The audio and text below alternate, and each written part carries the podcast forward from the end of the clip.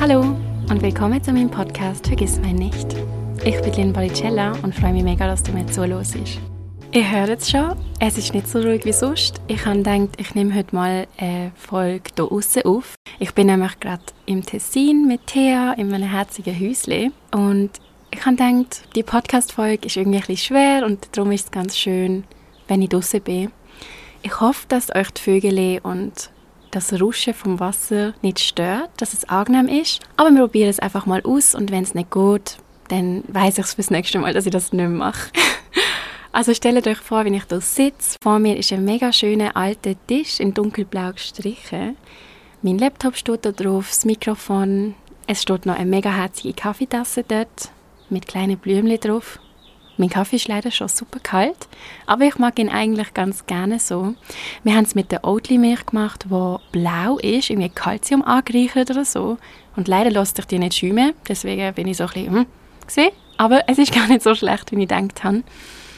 Und ich habe noch meine Sonnenbrille hier, weil die Sonne bretscht mega ab und es ist richtig schön frühling, frühlingshaft. Und außerdem habe ich einen wunderschönen alten Knirps über den Laptop und das Mikrofon gespannt, dass es ein bisschen von der Sonne geschützt ist und auch einfach so ein bisschen der Ton schöner ist. Hoffentlich haben die es gerade auch schön und gemütlich.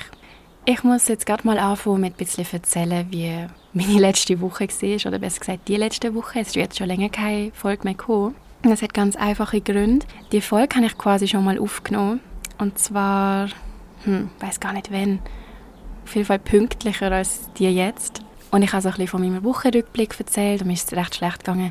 Und dann irgendwann ist das Thema gekommen, über das ich heute möchte schwätzen. Und dann habe ich mega gemerkt, so, uff, ich kann gerade nicht weiter über das schwätzen. Ich brauche kurz einen Moment, um nochmal darüber nachzudenken, was ich genau sagen möchte. Und ich kann auch euch noch fragen, nach euren Fragen. Ich habe die letzten Wochen mega viel geschafft. Also ich habe über irgendwie zehn Tage am Stück geschafft oder elf. Am Ende habe ich dann echt nicht können, weil ich einfach mega feste Geldsorge hatte. Mega lange beleidigt, wie ich das soll sagen, weil es ist so ein scheiß Thema immer wieder. Aber ich hatte mega viele Rechnungen gehabt, die mich extrem befordert haben, zum Beispiel so Krankenkassensachen. Und dann habe ich wie gewusst, ich komme nur aus dem raus, wenn ich jetzt so richtig durchschaffe. Und am Ende von dieser von diesen Tagen habe ich dann so gedacht, boah, geil, jetzt habe ich richtig viel und habe das so ausgerechnet, was mich erwartet. Und dann habe ich einfach so gemerkt, es ist einfach fast nichts. Und ich schaffe mich irgendwie kaputt und voll keine Kraft mehr am Ende von diesen Schichten. Und am Schluss bleibt so wenig für mich. Mm. Und dann habe ich wie so gemerkt, was ich gebe und was ich bekomme, stimmt wie nicht überein. Also es ist wie nicht förderlich irgendwie. Und deswegen ja, muss ich mal schauen, was in nächster Zeit so für Veränderungen auf mich zukommen müssen, damit ich einfach ein bisschen zufriedener bin und auch meine Zeit gut investiert ist irgendwo. Aber ich habe jetzt schon einen mega tollen neuen Job für ein Zeitchen. Auf den freue ich mich sehr, wo ich dann auch wieder fotografieren und somit ein bisschen kreativer arbeiten das ist auch der Grund, warum gar nichts mehr gekommen ist. Also ich habe einfach überhaupt keine Zeit mehr gehabt. Ich bin die ganze Zeit am Arbeiten gewesen. und dann bin ich heimgekommen, todmüde gewesen, gerade schlafen und mehr hat es auch echt nicht gegeben in dieser Zeit. Das soll natürlich eigentlich nicht so sein. Ich wünsche mir schon, dass ich noch genug Kraft habe, für was mir Spaß macht. Und ich habe dann auch so eine, Vol äh, eine kleine Story gemacht, meine ich, wo ich wie so gesagt habe, ey, der Podcast kommt ein anderes Mal und so weiter. Und dann haben mir auch Leute geschrieben, ah, du musst dich nicht entschuldigen und so. Das habe ich mega schön gefunden, aber ich möchte natürlich die Regelmäßigkeit beibehalten und ich möchte auch, dass ihr euch auf das könnt verlassen, weil das macht ja auch immer mega Spaß, wenn man weiß, ey, dann und dann kommt immer der Podcast. Mm, darum jetzt nochmal ein grosses Sorry. Ich probiere so gut wie ich kann, eine Regelmäßigkeit reinzukriegen, aber es ist echt nicht so einfach. Vor allem auch, weil ich Social Media halt nicht als Fulltime-Job kann umsetzen im Moment. Was mega schade ist, aber Vielleicht kommt das ja mal noch. Jetzt schaue ich gerade an eine kleine Spinne zu, die sich von einem Schirmecke zum anderen ein Spinnennetz baut. Sie ist ganz klein und goldig. Sehr süß und ganz lange Beine. Mega schön. Leider muss ich nachher sie wieder wegtun. Ich muss noch überlegen, wie ich das gut machen kann. Und jetzt kommen wir noch zum Flipflop der Woche. Einmal ist mein Flop auf jeden Fall, wenn wir mit dem an, das mit dem Schaffen, es hat mir mega viel Kraft genommen und ich bin mega unzufrieden gesehen, dass ich drinnen stecke und jetzt sorry, jetzt hört man da gerade die Flugzeuge oder was auch immer das ist. Ich hoffe, das stört auch nicht so fest. Aber stellt euch vor, ihr seid mit mir auf einer Wiese und wir dann einfach zusammen ein schwätzen und um uns herum sind einfach so die ganze Geräusche. Ähm, ja. Ich habe noch einen anderen Flop aufgeschrieben. Ich muss den ganz schnell suchen. Ich tue mir nicht immer in meine Notizen speichern, dass ich dann kann reingüchseln und bin, ah, stimmt, das ist schon gesehen und das ist mega scheiße gelaufen. Oh, oh mein Gott, ja. Yeah. Ich habe noch einen Flip äh, ich habe noch einen Flop aufgeschrieben, der mich schon so lange beschäftigt. Und zwar hat das irgendwann mal angefangen, als ich noch in Basel gelebt habe. Und zwar, wenn jemand an der Tür klingelt. Oh mein Gott, ich erschrecke jedes Mal ultra fest. Ich bin jedes Mal so, oh mein Gott, wer ist das wohl und so. Und wir haben halt kein so Telefon oder so, so Lautsprecher. Das heißt, bei uns daheim müsste man jedes Mal runtergehen, Tür aufmachen und dann halt schauen, wer ist das.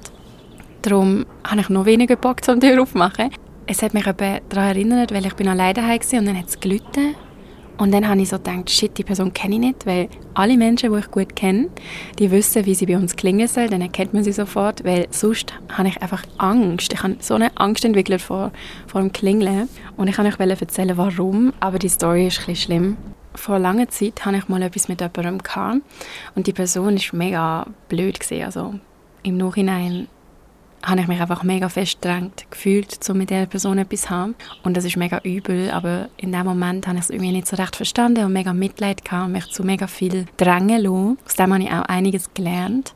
Und das soll es eigentlich gar nicht unbedingt gehen, weil, als ich das dann beendet habe mit dieser Person, ist die einfach immer wieder vor meiner Tür gestanden und zwar so mitten in der Nacht und hat so klingelt und Sturm gelitten und ich hatte richtig Angst gehabt irgendwann, weil ich, es hat mich immer aus dem Schlaf gerissen. Und dann bin ich so gesehen, oh mein Gott, was ist los? Und wenn ich schaue, ist immer der Mensch, der nicht umgepöbelt und umgeschrauen und es ist einfach eine Loco-Person wirklich.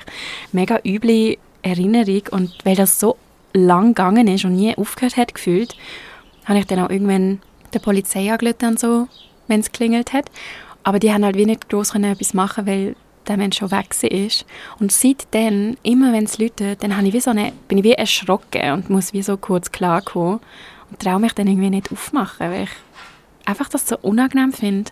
Darum bin ich mega froh, habe ich mit Freundinnen können so etwas ausmachen, dass sie wissen, wie sie bei mir können lüten oder bei uns, damit ich einfach kann sein so, ah, alles gut, das ist jemand, den ich kenne, ich gehe jetzt runter und gar kein Problem. kein Problem, was mich erwartet. Und dann noch der Flip von der Woche. Da muss ich ganz schnell wieder überlegen. Ich glaube, der Flip von der Woche ist ein mega schönes Gespräch, das ich mit jemandem hatte, den ich noch nicht so gut kennt habe. Und zwar in einer Bar mit einigen Freundinnen sind wir gesehen. Und zwei Leute, die ich nicht so gut kennt habe. Und eine Person ist dann zu mir gekommen und hat mir für den Podcast gelobt. Also sie hat gesagt, dass sie es mega gerne los und dass es ihr mega Freude macht und dass ihr der Name gefällt und so. Und das ist so schön gewesen, zum hören und hat mir mega viel Kraft gegeben und auch Motivation, um das weitermachen und dass sich der Zeitaufwand auch lohnt. Und ich habe gedacht, ich erzähle euch mal so, wie lange das für mich dauert, um einen Podcast aufnehmen, schneiden und veröffentlichen. Weil ich bin jetzt sicher so einen halben Tag dran, amigs länger, weil ich das alles noch muss schneiden und das Aufnehmen geht ja recht lang, auch wenn eine Folge zum Beispiel nur so eine halbe Stunde lang ist, habe ich sicher so, keine Ahnung, eine Stunde Material, das ich muss anhören und schneiden währenddessen. Also es geht schon länger, als ich gedacht habe. Deswegen muss ich auch irgendwie einen Weg finden, um das gut in meinen Alltag integrieren. Und der Mensch hat mir dann auch so gesagt, ey, ich, ich habe am Mittwoch so gewartet, bis deine Podcast-Folge kommt. Und ich bin so gesehen, nein, das ist so schade. Ich möchte unbedingt regelmäßig sein, dass man eben die Freude wie so kann beibehalten. Aber es ist ein bisschen mit mir. Ah, das erinnert mich auch an ein anderes Gespräch, das ich beim Arbeiten hatte, wo auch eine andere Person mir gesagt hat, dass sie meinen Podcast toll findet. Und sie hat so gesagt, weißt du, ich habe so gelost. Und dann hast du gesagt, ja, wöchentlich. Dann habe ich gedacht, oh nein, Lynn, jede Woche, das ist doch ein bisschen viel und so. Und dann habe ich auch so gedacht, Alter, kennst du mich schon viel zu gut. Nein, aber es ist halt wirklich viel Arbeitsaufwand und Social Media ist ja mittlerweile auch mein Job. Also natürlich nicht Vollzeit, aber es wird mega unterschätzt, glaube ich, weil ihr seht natürlich immer nur das, was am Schluss rauskommt, aber ihr seht nicht, ich E-Mails beantworte oder Telefonat habe oder ja, halt Zeit nehme zum Schneiden und sonstige technische Sachen muss machen weil das alles nimmt so viel Zeit ein, dass ich am so bin, ah, ich will eigentlich nur Content machen, ich will nicht alles andere drumherum, aber es gehört natürlich dazu und es macht auch mega Spaß. Also ich bin mega dankbar dafür, das mittlerweile als Nebenjob gesehen und freue mich auf, über alles, was sich aus dem entwickelt. Darum nochmal ein großes Danke an euch, dass ihr mich unterstützt. Falls ihr Lust habt, könnt ihr auch meinem Podcast eine Bewertung geben und etwas schreiben. Ich freue mich mega auf das, zum Durchlesen. Und jetzt fangen wir doch einfach mal an mit dem Thema, über das ich heute möchte schwätzen. Und zwar möchte ich euch von meinem Kontaktabbruch zu meinem Vater erzählen. Hallo, ich melde mich aus dem Schnitt. Ich wollte kurz eine Inhaltswarnung machen. In dieser Folge geht es um Erzählungen von psychischer Gewalt. Das sind Erfahrungen, die ich als Kind gemacht habe, aus meiner Sicht. Und wenn du dich mit dem nicht wohlfühlst, dann los die Folge am besten nicht allein oder gar nicht. Das ist eine Sache, die mich mega beschäftigt. Ist mir jetzt auch gerade wieder so ein bisschen uff, schwierig, um das alles auszusprechen, aber ich möchte heute so transparent wie möglich mit dem Thema umgehen. Ich habe auch, nachdem ich letztes Mal die Podcast-Folge abgebrochen habe, überlegt, kann ich das wirklich alles erzählen oder in welchem Rahmen kann ich das machen? Und dann habe ich für mich einfach verstanden, dass ich probiere, das einfach so sagen, wie es sich anfühlt und auch keine Rücksicht nehme, ob der Mensch das vielleicht mal hört. Weil das ist natürlich auch etwas, was mega unangenehm ist. Ich habe dann überlegt, was ist, wenn er das mal lost? Ich glaube nicht, dass er von meiner Social-Media-Präsenz weiß. Das wäre mir auch irgendwie mega unangenehm, aber das lässt sich natürlich nicht vermeiden. Darum habe ich jetzt einfach gedacht, wenn er das jemals hört, das sind alles Sachen, die hatte ich ihm auch gesagt, die haben nie Platz gehabt, weil er es nicht zugelassen hat.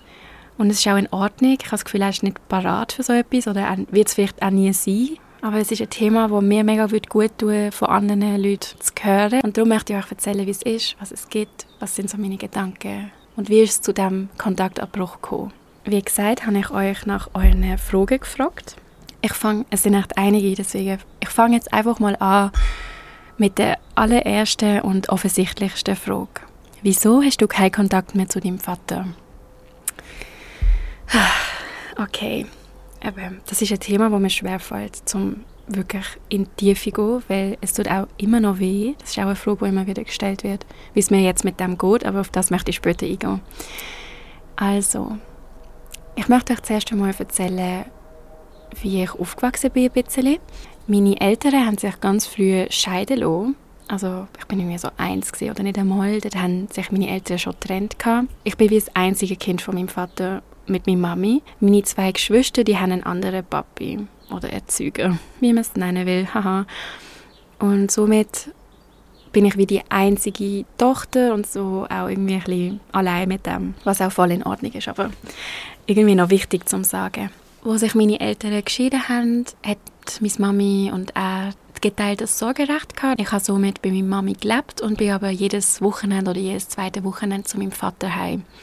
Und er es ist halt irgendwie so schwierig, über etwas zu schwätzen, wo nicht da ist und vor allem nicht im positiven Sinn. Aber ich glaube, es braucht das einfach, weil sonst würde ich wie das wieder zu einem Geheimnis machen und das möchte ich eigentlich gar nicht. Mein Vater ist nämlich ein Mensch, der sehr depressiv ist, schon immer gesehen, glaube ich. Er hat es auch nicht einfach in seiner Kindheit und so und ich glaube, dass er bis heute nie wirklich bereit war, um in Therapie zu gehen. Er hat das mal ausprobiert, soweit ich weiß, hat dann aber irgendwann mal gesagt, ja, dort muss man immer über früher reden. Was eigentlich schon mega das Problem zeigt. Ich glaube, es sind echt viele schlimme Sachen passiert für ihn, wo ihn auch zu dem gemacht haben, was er heute ist. Das verstand ich auch voll. Aber irgendwann bin ich einfach so weit gesehen, dass ich so gedacht habe, Alter, du bist ein erwachsener Mensch. Ich bin nicht deine erziehungsberechtigte Person. Ich bin deine Tochter. Und ich habe mich in unserer Beziehung immer gefühlt, als wäre wäre ich der Papi. Und das ist einfach falsch. Ich bin also immer am Wochenende zu ihm und dadurch, dass er so traurig ist und einfach sehr, ja, ich glaube, er ist ein bisschen hilflos, je nachdem. Er hat eine sehr kindliche Art an sich, hat er sehr viel getrunken und somit auch ein Alkoholproblem entwickelt. Oder schon immer gehabt, das weiß ich gar nicht so recht. Ich habe also sehr viele Erinnerungen an ihn, wie er besoffen ist. Und wenn er besoffen war, ist er noch unangenehmer, als wenn er nüchtern war. Und wenn er nüchtern war, war er auch schon eine mega unangenehme Person. Gewesen, immer noch. Er ist sehr impulsiv, extrem emotional. Er ist an sich ein mega lustiger Mensch, kommt schnell in Gespräche, in Kontakt mit anderen, ist ein mega Social Butterfly an sich. Also man kann ihn wie in alle Situationen stecken und er findet sich zurecht, kann Gespräche führen, aber was er sagt, ist eigentlich immer mega unangenehm. Er kann wieder Raum nicht lesen und ich glaube, er probiert sein Bestes und es ist auch mega schwierig, so über jemanden zu reden, aber das sind meine Erfahrungen, wie ich ihn wahrnehme und er ist natürlich noch viel mehr als das. Aber ich kann jetzt nur von dem schwätzen, wie ich ihn empfinde. Ähm, ja, er ist mega impulsiv, das habe ich glaube schon gesagt, und somit auch sehr aggressiv. er hat mich nie körperlich misshandelt oder so, aber er hat viel psychische Gewalt an mir verrichtet. Also ich habe ganz lange irgendwie gemeint, er ist ja gar nicht so böse, weil er hat mich ja nie geschlagen, aber die psychische Gewalt, die er mir angetan hat, die hat auch so tiefe Wunden hinterlassen und ich glaube, dass es amigs sogar schwieriger ist für mich, zum verstehen, was passiert ist, weil es halt keine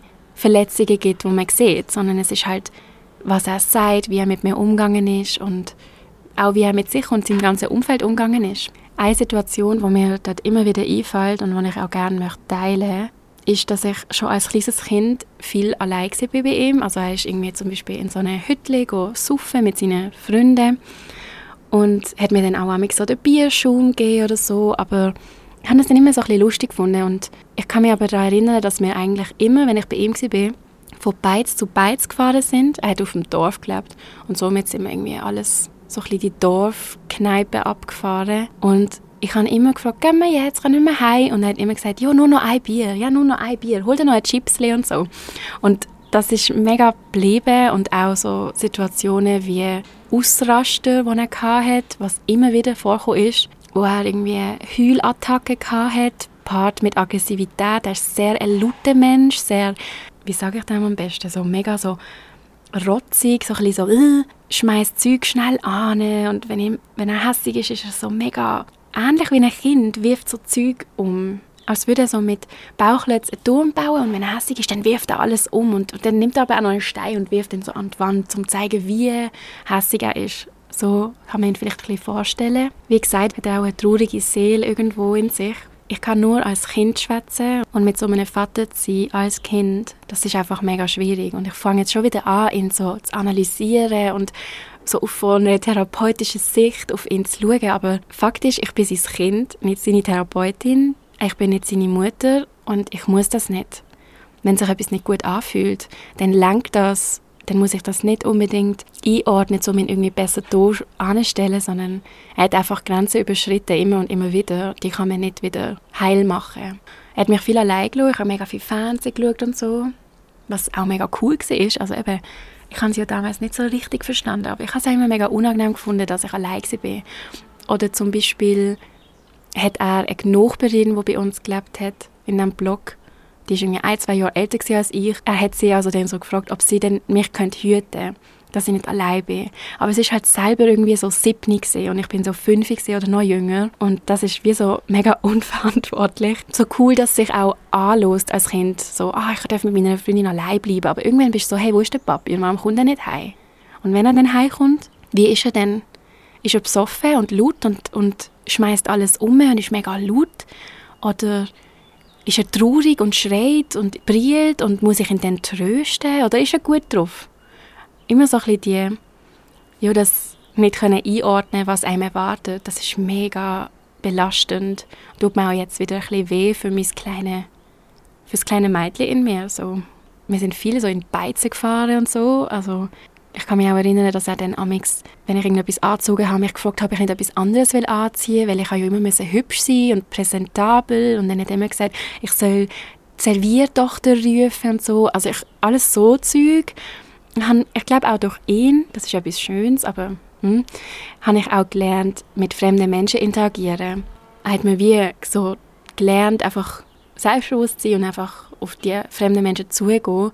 Aber ich kann immer nach der Rechnung fragen. Ich bin in Läden, ich habe irgendetwas gefragt. Oder wenn wir einen Ausflug gemacht haben in, ins Schwimmbad oder so, ins Hallenbad, dann habe ich immer irgendwelche Kinder angesprochen und gefragt, willst du mit mir spielen, wenn wir zusammen etwas machen? Und ich glaube, das verdanke ich so ein bisschen ihm. Er ist nämlich auch so. Aber er hat auch meine Grenzen oft nicht, also noch nie, ich sage so, hm, oft nicht, aber eigentlich nie wirklich respektiert. Also wenn ich etwas nicht wollte machen, hat er mich mega oft so ein bisschen dazu gedrängt, trotzdem irgendetwas zu machen.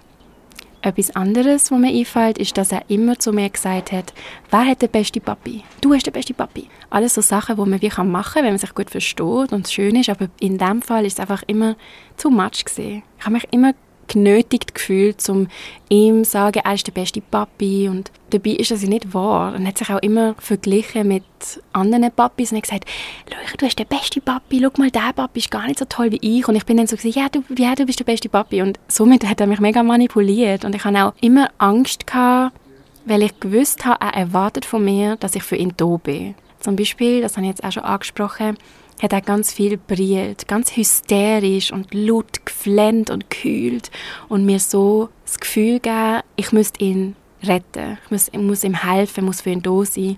Und immer wenn ich dann gefragt habe, was los ist, hat er mich angeschaut und brillt und gesagt, du willst es nicht verstehen, du bist noch viel zu jung, um das zu verstehen. Wenn du älter bist und ich dir erzählen, was alles so schlimm ist und äh, äh, äh.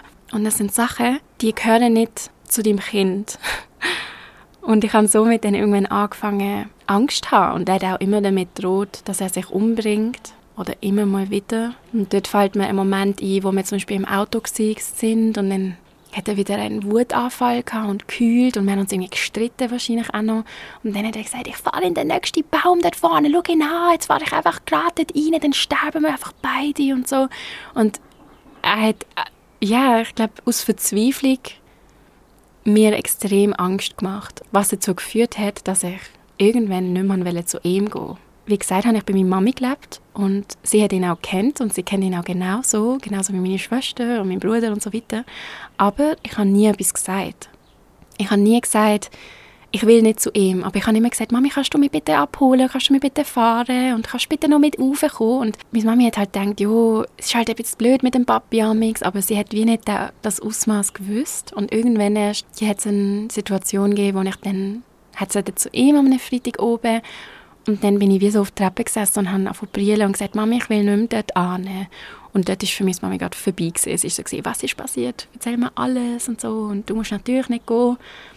Was mein Vater aber überhaupt nicht akzeptiert hat. Also er hat von mir erwartet und verlangt, dass ich ihn besuche und mit ihm Zeit verbringe und Ausflüge mache und anrufe und schreibe und hat meine Grenzen nie respektiert das ist etwas, was sich bis heute gezogen hat oder bis zu unserem Kontaktabbruch.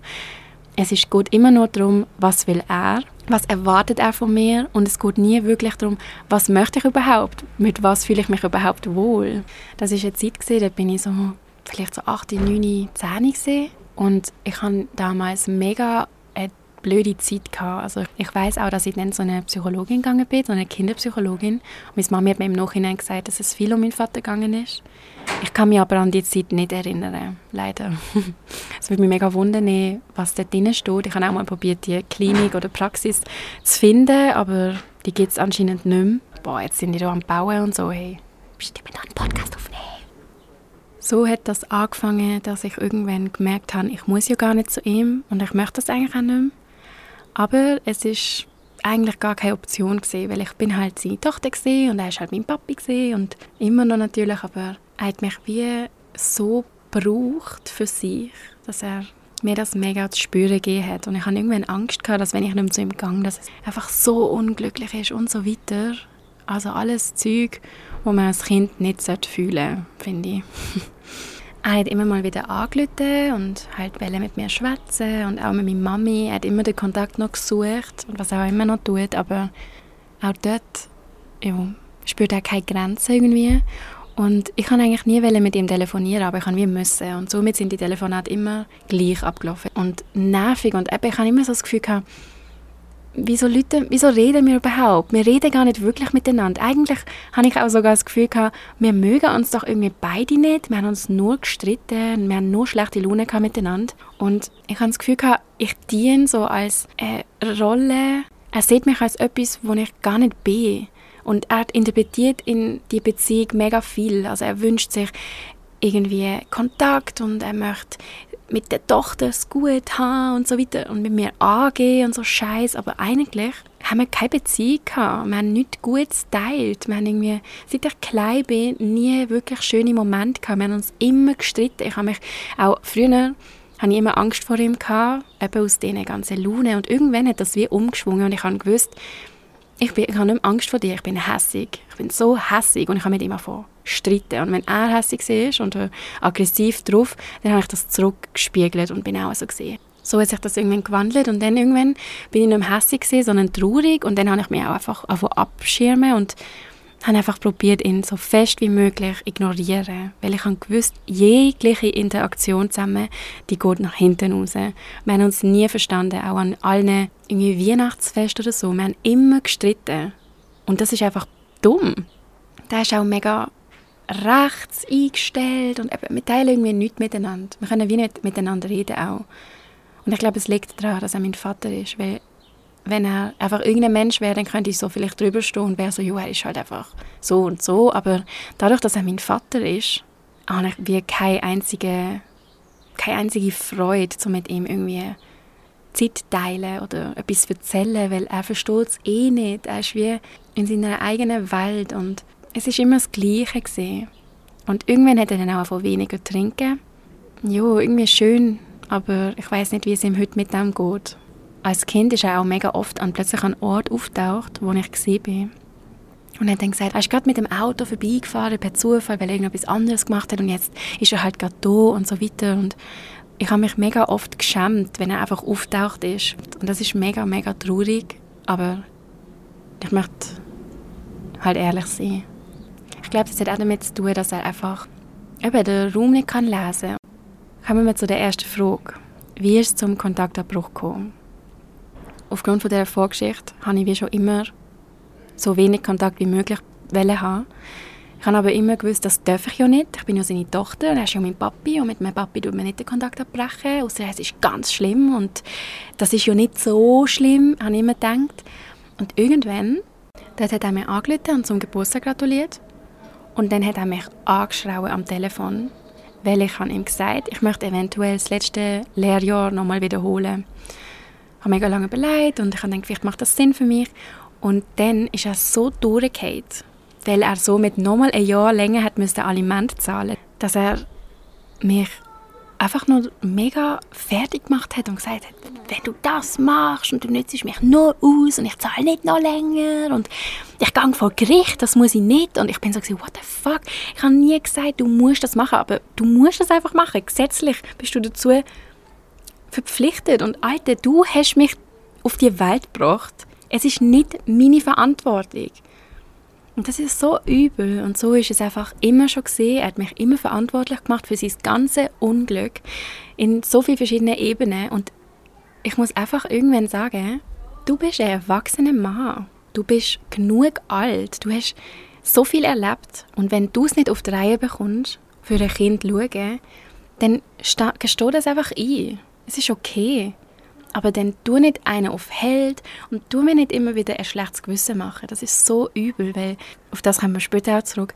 Das macht mir ein schlechtes Gewissen für immer.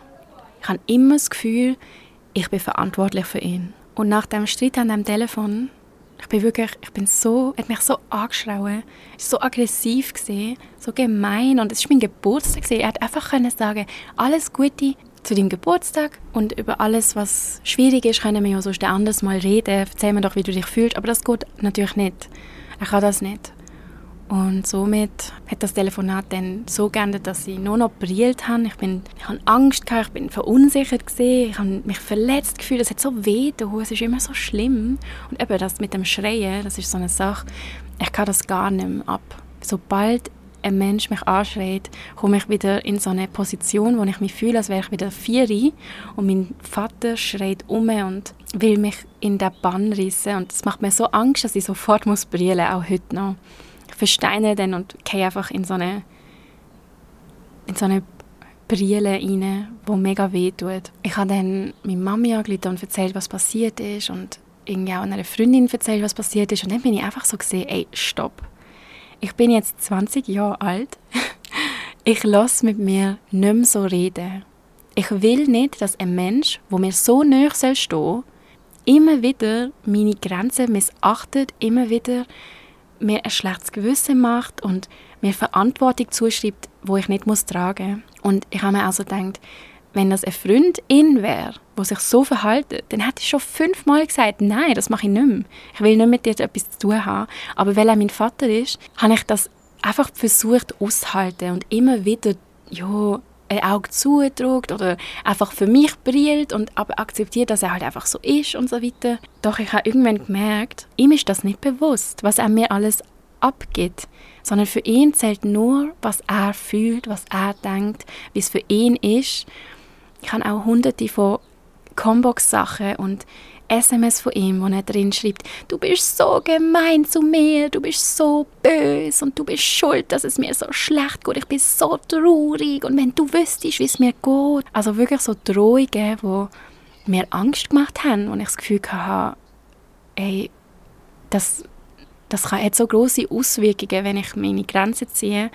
Eigentlich sollte ich einfach irgendwie mitspielen und es probieren, aber ich habe es nicht mehr können. Ich habe das so ein, zwei Jahre probiert, so einfach ein bisschen Abstand nehmen und so gut wie möglich mitspielen, weil auch andere Familienmitglieder mir immer suggeriert haben, also von seiner Seite aus, ich muss das, ich muss einfach mitspielen, man muss einfach Sachen übersehen, man muss sie unter den Tisch werfen und so sein, egal, ist mein Papi und so, aber ich habe das irgendwann nicht mehr können. Und so habe ich dann ihm einmal angerufen, so ein, zwei Tage später, und ich habe zu ihm gesagt, ich möchte keinen Kontakt mehr zu dir.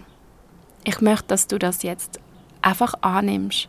Ich will kein SMS mehr, ich will keinen Anruf mehr, keine Combox. Ich will nicht, dass du plötzlich irgendwo auftauchst, wo ich bin und mir Angst machst. Ich will nicht von dir hören, ich will nicht, dass du nach mir fragst. Ich will einfach mein Leben leben, ohne die Angst, dass du mir immer wieder weh tust. Und jetzt kommen mir auch gerade Tränen, weil, weil es weh tut und mir auch leid tut, dass ich ihm den Kontakt so abbrechen musste. Aber es ist nicht mehr gegangen. Ich habe nur noch gelitten. Ich habe immer, wenn er angelitten hat, Angst gehabt, was er mir jetzt wieder für Gefühle auslöst und wie er, was er mir will abgeben und so weiter. Und ich bin nicht mehr bereit um das zu tragen, weil ich mein eigenes Leben will leben, so wie ich es schön finde. Und ich habe gewusst, ich möchte, ich brauche den Kontaktabbruch, um heilen und herausfinden, wie ich die Situation sehe, weil in dem Moment bin ich dann immer wieder so gesehen, übertrieb ich, also sollte ich es einfach aushalten und ist das früher einfach so gesehen, weil ist, halt, mir ist es halt nicht so gut gegangen und es ist halt so, so, so gesehen, wie es ist. Aber dann habe ich irgendwann nach dem Abstand gemerkt, so, was passiert ist, ist mega schlimm.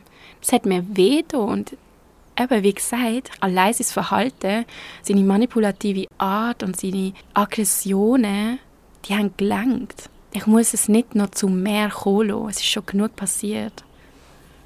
Und ich habe das Recht, darüber zu entscheiden, mit wem ich Kontakt habe, egal wer das ist. Ob das jemand ist, mit dem ich eng verwandt bin oder jemand, mit dem ich in einer Beziehung bin. Wenn ich etwas nicht will, dann kann ich sagen, ich will das nicht mehr. Und wenn der Mensch das nicht akzeptiert, dann zeigt mir das einfach nur, dass es nicht um, dass es dem Mensch egal ist, wie es mir geht. Und so ist es auch bei meinem Vater gesehen. Als ich das gesagt habe, hat er nicht können sagen, okay, sondern er hat angefangen mir zu sagen, aber du bist so gemein, aber mir geht so schlecht wegen dem und du bist so böse und wie kannst du nur, ich bin dein Vater. Und dort habe ich dann gewusst, es geht nicht um mich. Es geht nur um ihn. Es geht um seine Bedürfnisse, um seine Wünsche, um seine Vorstellungen und seine Beziehung zu mir, aber es geht nie um mich. Ich glaube auch, dass, ehrlich gesagt, dass er sich gar nicht wirklich für mich interessiert, sondern dass er irgendwie eine Rolle versucht aufrechtzuerhalten von einem Vater, der sich gut mit der Tochter hat und man fragt ja dann die Frage und dann die Frage und eine andere Frage und dann hat sich's. Aber mehr ist es wie nicht gesehen. Und dann habe ich ihn blockiert, weil ich gewusst habe, dass er das nicht akzeptieren kann, so wie es ist, und er meine Worte eh nicht ernst nimmt, habe ich ihn blockieren. Und zwar überall. Also ich musste ihn von der Nummer blockieren, auf jeder App und auch meine Mami sagen, hey, bitte red nicht über mich bei ihm. Ich will nicht, dass er weiß, wo ich schaffe, wo ich wohne, weil ich habe Angst gehabt, dass er plötzlich dort auftaucht. Und meine Angst ist leider berechtigt, weil, eben, wie gesagt, er keine Grenzen akzeptiert.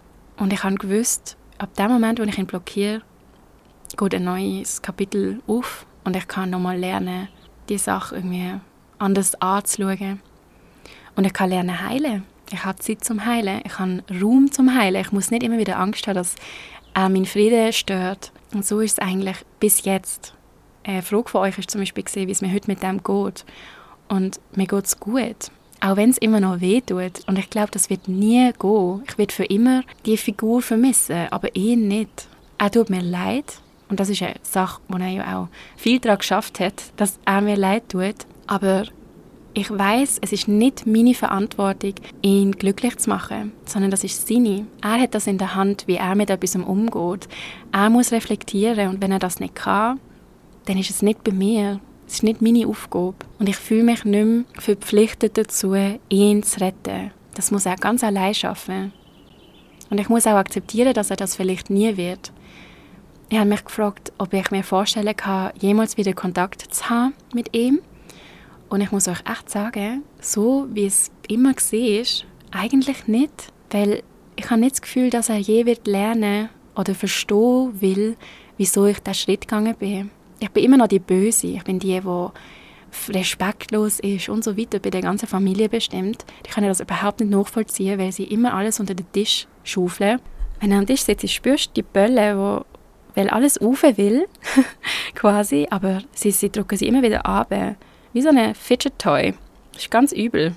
Und darum bin ich wirklich so ein bisschen, ja, ich bin nicht bereit, das Spiel mitmachen. Und ich möchte ansprechen, was mich stört und was mich beschäftigt.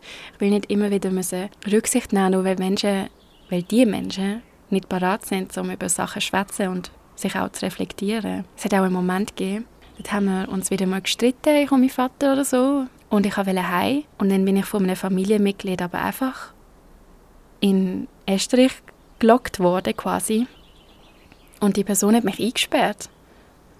Und sie hat gesagt, du gehst nicht, bis du mit dem Papi Frieden machst. Es ist die Papi, du kannst das nicht machen. Du kannst nicht so reden mit ihm. Und ich nie, bin nicht mega respektlos zu ihm gewesen, sondern ich habe ihm einfach gesagt, was ich will und was ich nicht will und dass ich es nicht akzeptiere, wenn er mich anschreit. Und das ist einfach die Reaktion auf das gesehen, dass man mich eingesperrt hat und mich nicht hat gehen Das ist auch so schlimm für mich. Das hat nachhaltig etwas beeinflusst und mir gezeigt, ich kann diesen Menschen gar nicht unbedingt vertrauen. Und es zeigt auch, wie, wie gestört irgendwie das Bild ist von Familie und man muss es immer gut haben, weil auch wenn es nicht gut ist, man muss so tun, als ob. Und ich will das nicht mehr. Ja, kommen wir zu eurer Frage.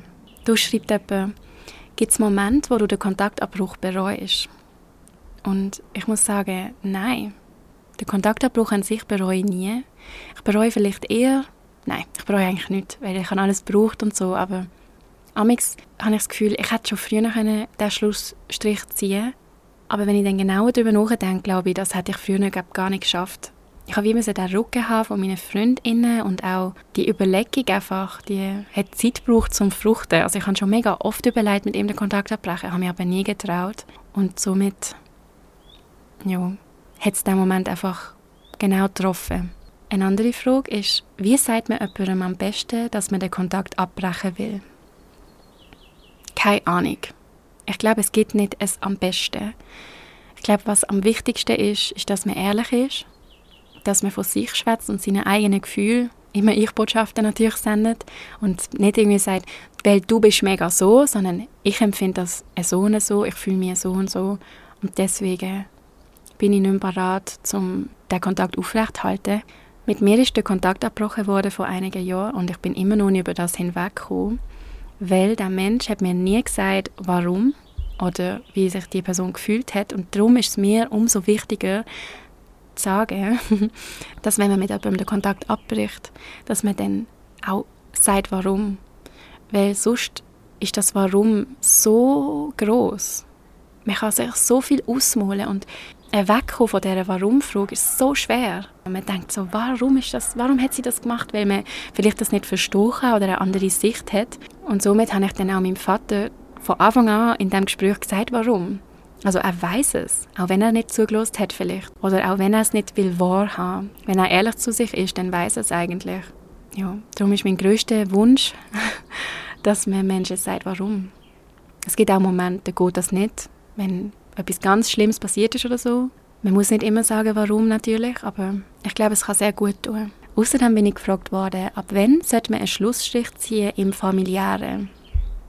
Und zu dem kann ich dir nicht eine genaue Antwort nennen, sondern das musst du ganz selber wissen. Und ich bin mir sicher, dass du das selber spürst, wenn du nicht reinlosest, was du dir wünschst und was du dir nicht wünschst. Mm. Es kann sicher einfacher sein, wenn man irgendwie nicht mit dem Mensch in mehr daheim lebt, falls es so ist vorher. Weil sonst ist es sehr schwierig, natürlich sich aus dem Weg zu gehen. Aber es gibt keinen perfekten Moment. Es ist, glaube ich, jedes Mal schlimm und schwierig. Aber wenn man für sich spürt, es ist genug, dann ist glaube ich auch Zeit, um den Schlussstrich zu ziehen. Wie geht man am besten mit einem Zusammentreffen um? Familiär, gezwungenermaßen oder im Gespräch. Ich weiß es nicht. ich bin dem Mensch bisher nie mehr begegnet, weil es ja auch Corona und so und wir haben keine Familienfest gehabt. Ich frage mich das aber immer wieder. Was ist, wenn wir uns treffen? Und das Einzige, was ich weiß, ist, dass ich heute bei mir bleibe. Aber ich würde auch können sagen, wenn mir etwas zu viel ist, wenn ich etwas nicht möchte, würde ich einfach gehen. Ich möchte nicht, dass der Mensch dann das Gefühl hat, oh, jetzt ist ja wieder Kontakt da, man kann ja wieder mehr machen, weil das ist nicht so.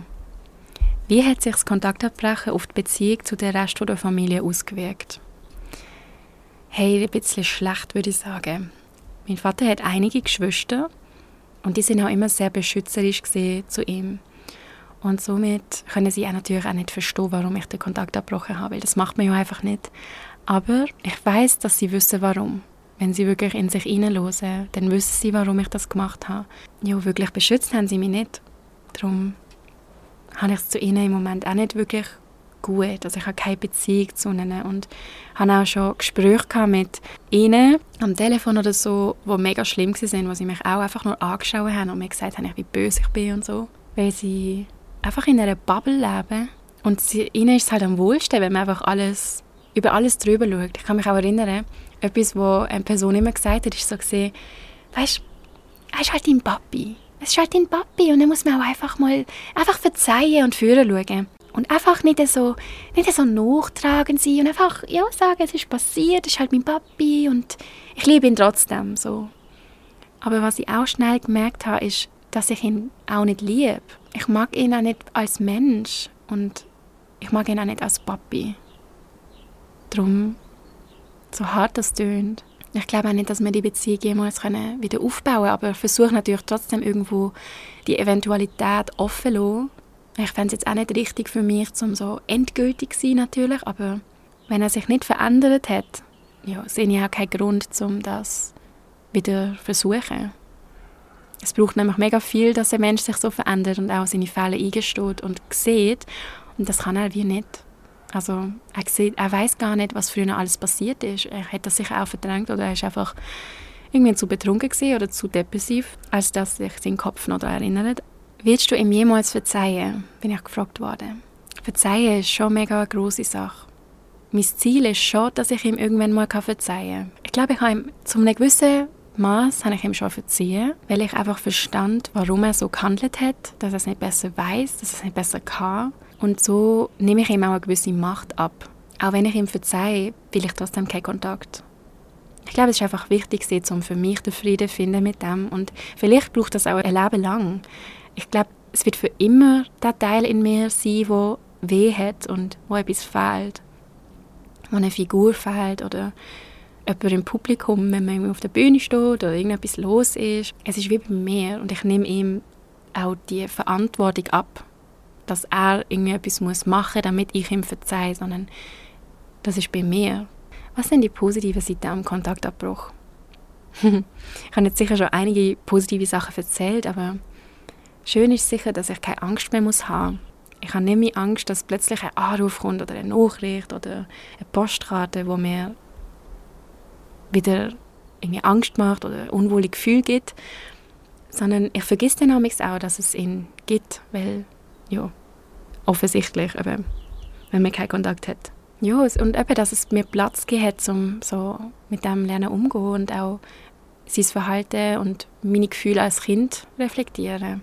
Und zudem hat sicher auch Therapie mega beigetragen. Also ich bin lange in Therapie, gewesen, das habe ich euch auch schon erzählt. Und die Therapeutin damals, die hat mir so gut da in Hinsicht auf ihn, weil immer wieder, wenn irgendetwas war, und damals bin ich gerade in so einer Phase gewesen, wo ich noch mit ihm Kontakt hatte, kurz bevor ich 20 geworden bin, hat sie mir mega geholfen, um sein Verhalten einordnen und mir aufzuzeigen, wie schlimm er sich verhält und wie unreif auch. Sie hat mir zum Beispiel auch mal so gesagt, schau mal, es geht nicht um dich, es geht nur um ihn. Schau, wie er dir schreibt, wie er, wie er redet, es geht, es geht ihm gar nicht um dich. Und das ist mega lang auch eine Angst von mir gesehen, dass er sich ja um mich irgendwie sorgt und dass es, ja, um mich geht. Dass er sich für mich und um mich möchte sorgen, aber das stimmt nicht. Er hat nur wollen, dass ich mich um ihn kümmere. Also danke an die coole Therapeutin. Du hast das super gemacht. I liked it. Ich habe dort auch eine psychoanalytische Therapie gemacht. Das heißt, sie hat nicht viel gesagt, aber alles, was sie gesagt hat, hat mir so gut getan. Und hat mir wie geholfen, um die Ecke zu schauen. Die nächste Frage ist ziemlich schön. Und zwar, was hätte dein Vater in deinen Augen besser können machen Ganz allgemein und grob gesagt. Hey, ich glaube, in meinen Augen hat er einfach sein Leben in die Hand nehmen. Aber das ist natürlich mega einfach gesagt, wenn es einem so schlecht geht. Aber ich denke, dass er eigentlich mega viel Potenzial hat, um ein toller Mensch zu sein, so wie wir alle. Den Mut, zum an sich zu arbeiten. Ich glaube, das hätte er besser machen können. Könnte auch immer noch. Und vielleicht auch einfach ehrlich zu sich sein. So wie er redet, habe ich auch das Gefühl er legt sich selber so die Welt zurecht. Und wenn er einfach ehrlich zu sich gesehen wäre und sich auch Sachen eingestanden hat, hätte er vielleicht auch mehr Kraft gehabt, um etwas zu ändern. Weil die Motivation da gewesen wäre oder so. Die nächste Frage ist, wie gehst du damit um, wenn dich Leute darauf ansprechen oder deine Entscheidung verurteilen? Mm, wenn mich Leute darauf ansprechen, dann bin ich ganz offen darüber. Also ich erzähle einfach, wie es ist und wie ich mich fühle. Und so habe ich auch schon ganz viele tolle Gespräche führen mit Menschen, wo es ähnlich geht oder gleich. Das hat mir mega viel gegeben. Also ich versuche einfach so ehrlich zu sein wie möglich. Natürlich gibt es Momente, da ich weniger erzählen und ich habe euch jetzt richtig viel erzählt. Natürlich auch nicht alles, aber was mir wichtig ist, ist, dass man einfach ehrlich antwortet und dann auch sagt, wenn es einem überfordert oder so. wenn, ja, genau. Und der zweite Teil der Frage, was ich mache, wenn Leute mit dieser Entscheidung verurteilen, was soll ich sagen? Es ist wie mein Leben, es ist meine Empfindung. Da kann niemand in meine Schuhe quasi. Darum sage ich einfach, es ist okay, wenn du das nicht gut findest. Du musst es auch nicht befürworten, sondern du musst einfach nur für dich schauen und für dein Leben. Wie kann man den Kontakt abbrechen, ohne dass ein riesiges Drama entsteht, bin ich gefragt worden. Und ich glaube es gibt auch keine gute Regel für das.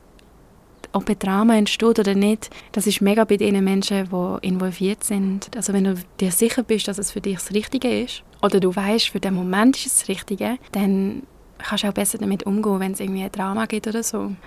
Was sind deine Tipps, wenn man auch gerade einen familiären Kontaktabbruch muss durchleben? Hm, mein Tipp ist, bleib bei dir. Du weißt am besten, was du brauchst, was du dir wünschst. Und wenn du dir die Zeit nimmst für dich, dann lernst du dich auch besser kennen. Und ich würde auch allen empfehlen, wenn ihr Lust habt, gehen in Therapie.